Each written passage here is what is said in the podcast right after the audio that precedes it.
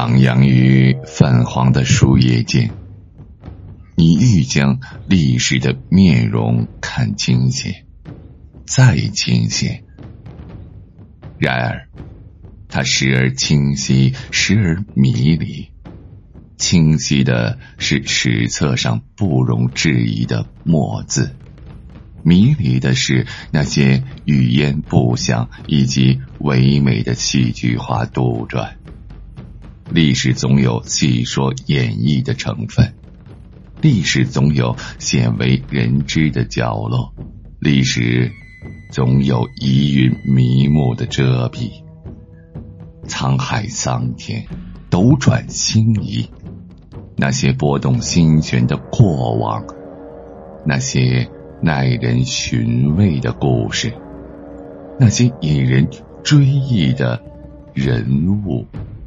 都悄然印上了岁月的痕迹。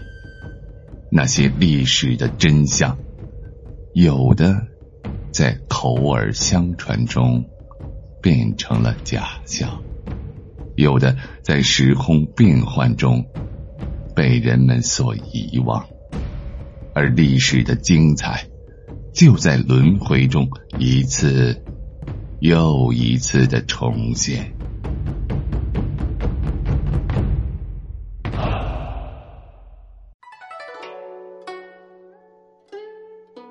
隋朝末年，天下动乱，英雄四起。太原的李渊也是蠢蠢欲动，准备伺机起事，去与群雄一起争夺天下。李渊晋宁成纪人，他的祖父李虎是西魏时的太尉，父亲李炳是北周时期的御史大夫、安州总管。柱国大将军，虽是封唐国公，母亲是隋文帝的小姨子，可以说李渊与隋炀帝是姨表兄弟。作为皇亲国戚，他一直深受隋炀帝的重视。在隋炀帝继位后，李渊被任命为荥阳、楼烦二郡太守，后又拜山西河东抚慰大使。太原留守。隋炀帝统治后期，全国陷入了农民起义的混乱之中。以李渊的实力，已经无法镇压，但他又怕遭到隋炀帝的猜忌，所以为了自保，只能决定提前动手。而他的次子李世民也是支持起事。李世民作为从小随军长大的孩子。性格中充满了叛逆、果敢的因素。李渊虽然有谋反之心，但却迟迟未肯行动。李世民认为李渊在乱世之中不过是想避乱战火，但他不想拖延时间，不想做大隋王朝的陪葬品。于是，李世民找到他的谋臣刘文静。刘文静因为与瓦岗寨李密联姻，而被李渊关入牢中。但此人极不韬略，性情狂傲，有着过人之处，深受李世民的偏爱。李世民找到刘文静后，二人对起兵谋反这件事情一拍即合。刘文静为李世民提出了三点建议：第一，要想造反，不能大张旗鼓，那样会引人注目，遭到其他起事者的反扑。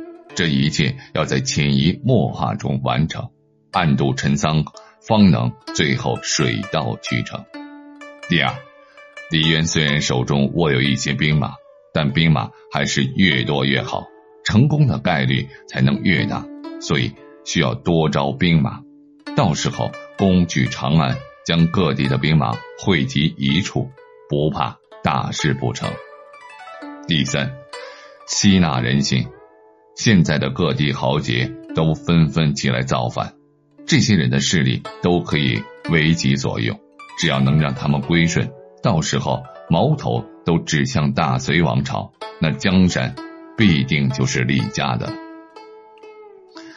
听罢刘文静的一番分析之后，李世民成竹在胸，此刻他要做的只有一件事，就是彻底的说服李渊起事，但这却是个比较棘手的事情。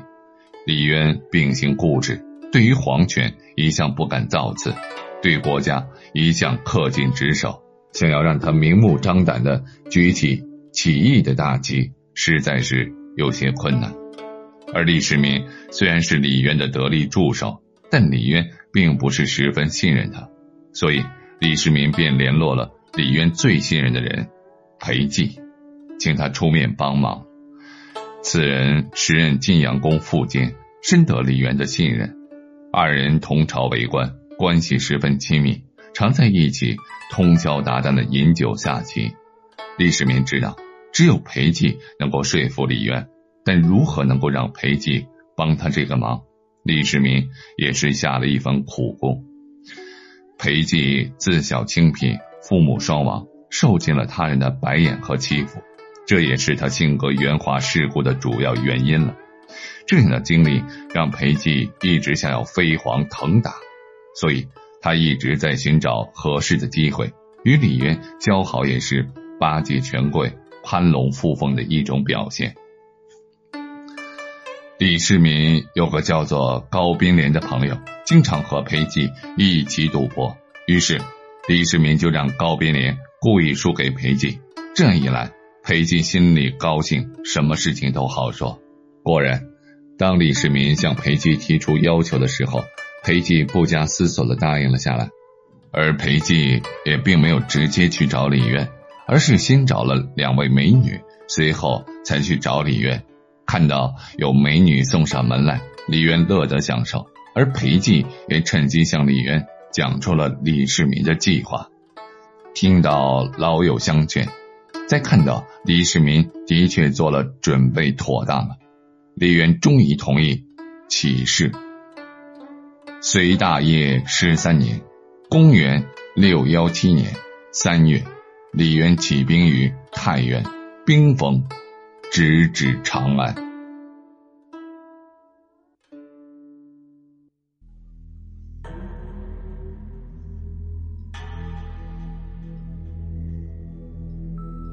历史总是由诸多细节构成。